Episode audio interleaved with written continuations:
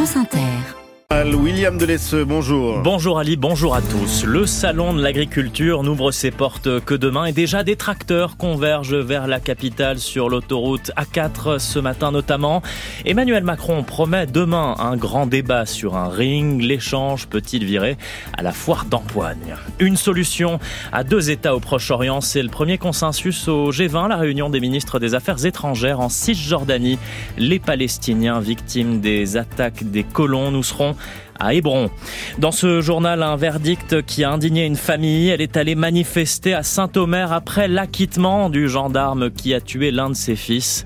Henri L'Enfant, jeune homme de 22 ans. C'était en 2018. À 7h50, bien avant que le rap ne soit à la mode en France, il en était la voix et le visage. Eh bien, MC Solar ne bouge pas de là. Nouvelle tournée, nouveau titre qui sort aujourd'hui. L'artiste sera donc l'invité de France Inter à 8h 10.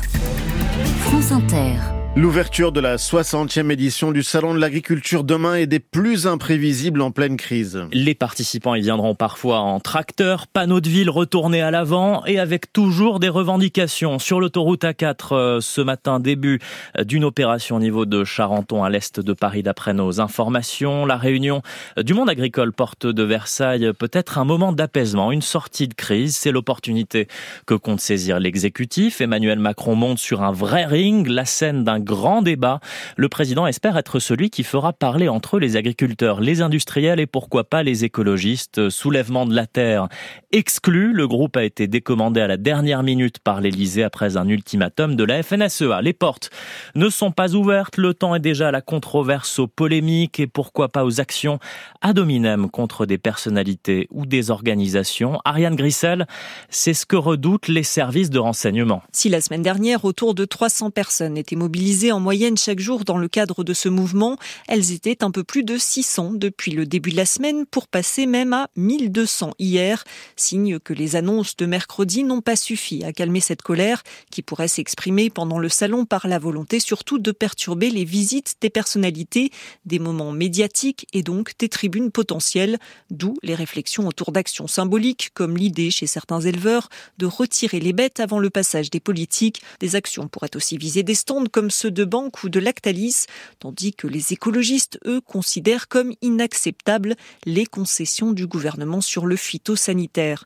Un condensé de mécontentement que les organisateurs du salon ont anticipé en augmentant de 30 à 40% le nombre d'agents de sécurité, même si le but de la majorité des agriculteurs n'est pas de gêner le déroulement de l'événement selon les services de renseignement, qui rappellent que ces derniers voient surtout un lieu d'échanges commerciaux et de rencontres avec la population. Ariane Grissel, service police-justice Durant le grand débat autour d'Emmanuel Macron, deux heures minimum, nul doute que les écologistes mettront sur la table le modèle productiviste de l'agriculture française, celui en vigueur, prôné notamment par la FNSEA, étant décrié par certains comme une doxa hors d'âge. Une autre voie est-elle possible? Parmi les exposants, l'Institut de recherche l'INRAE et ses idées grandeur nature, Sandy Dauphin, à Mirecourt, dans les Vosges, une ferme expérimentale teste des pratiques innovantes et durables. C'est une ferme de 240 hectares, mais c'est surtout un laboratoire à ciel ouvert géré par des ingénieurs agronomes.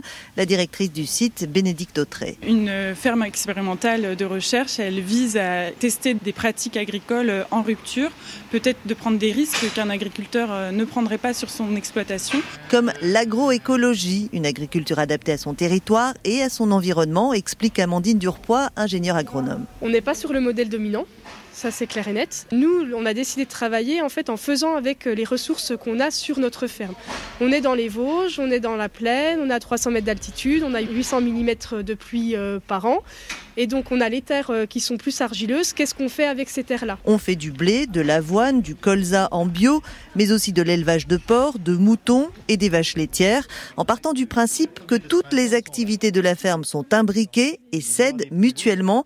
Les animaux fertilisent les sols, les prairies fournissent le fourrage pour les nourrir. C'est ce qu'on produit sur nos hectares euh, qu'on a qui va dimensionner nos troupeaux. C'est pas la salle de traite, c'est pas mon nombre de places euh, à l'auge, c'est vraiment le stock de fourrage que je vais fournir. Rien que cette idée-là est en rupture. La ferme accueille des groupes d'agriculteurs toute l'année pour partager le résultat de ces expérimentations. Un reportage à retrouver sur franceinter.fr, page grand angle. Passé la séquence agricole, Emmanuel Macron convie une réunion de soutien à l'Ukraine. Lundi, des chefs d'État de gouvernement sont invités pour renforcer encore la coopération et le soutien à Kiev. La la capitale ukrainienne à la veille des deux ans de guerre jour pour jour. Demain, nous y serons dans le journal de 8 heures tout à l'heure. L'autre guerre au Proche-Orient, un émissaire américain est en Israël pour négocier une éventuelle trêve. La guerre s'étend encore et encore. Un mort et quatre blessés à Jenin en Cisjordanie où les Palestiniens disent vivre en cage. La présence militaire y est plus violente. Certains habitants ne sortent plus de chez eux et pour beaucoup, c'est une prison à ciel ouvert. Le reportage d'Alice Froussard à Hébron. Depuis sa maison, Issa Amro a une vue imprenable sur Hébron et sur les oliviers. Mais tout autour de la terrasse de ce Palestinien, défenseur des droits de l'homme, il y a un grillage. Regarde comment je me suis barricadé ici. Je me suis mis en cage pour me protéger avec cette barrière. Se protéger des attaques de colons et des soldats israéliens. Depuis le 7 octobre, le nombre de postes militaires a quasi doublé dans cette partie de la ville. Les soldats se sont installés sur les toits des maisons, sur celui de mes voisins, précise Issa. Je ne me sens pas en sécurité quand je marche. J'ai l'impression à chaque pas, je pourrais me prendre une balle. C'en est à ce niveau. Les soldats pourraient me tirer dessus sans explication. Et ils ont tué de nombreux Palestiniens et personne ne s'en est soucié. Qui va me protéger face aux soldats israéliens et face aux colons armés? Personne. À ses côtés, Joy Carmel, un militant israélien de l'organisation Breaking the Silence. Lui a été soldat, désormais il documente les abus commis par l'armée israélienne. À Hébron, dit-il, de nombreux colons sont devenus des soldats. Les mêmes colons qui pendant des années l'ont harcelé, maltraité de différentes manières, souvent avec impunité, sont désormais les personnes qui ont des uniformes militaires et ont des armes délivrées par l'armée. Ils continuent leur harcèlement, mais cette fois avec bien plus d'autorité. Et conclut-il, cette surprésence militaire a un but, faire comprendre aux Palestiniens qui a le contrôle de la ville. Alice Froussard, envoyée spéciale à Hébron pour Inter. Dans l'actualité aussi, l'imam Majoub Majoubi expulsé en Tunisie. Il officiait à Bagnols-sur-Cèze dans le Gard. Le ministre de l'Intérieur Gérald Darmanin annonce son expulsion une dizaine de jours à la suite de prêches en forme d'appel à la haine. L'imam avait notamment qualifié le drapeau tricolore de satanique dans une vidéo.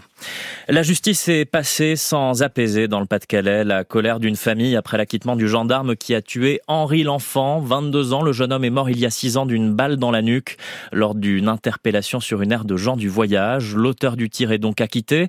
Décision de la Cour criminelle du Pas-de-Calais. Le parquet avait requis deux ans de réclusion et une interdiction pour cinq ans de porter une arme. Les proches de la victime sont révoltés par ce verdict dès la sortie de l'audience à Saint-Omer. Alice Marot. Dès que le mot acquitté est prononcé, la famille laisse éclater sa colère dans la salle d'audience.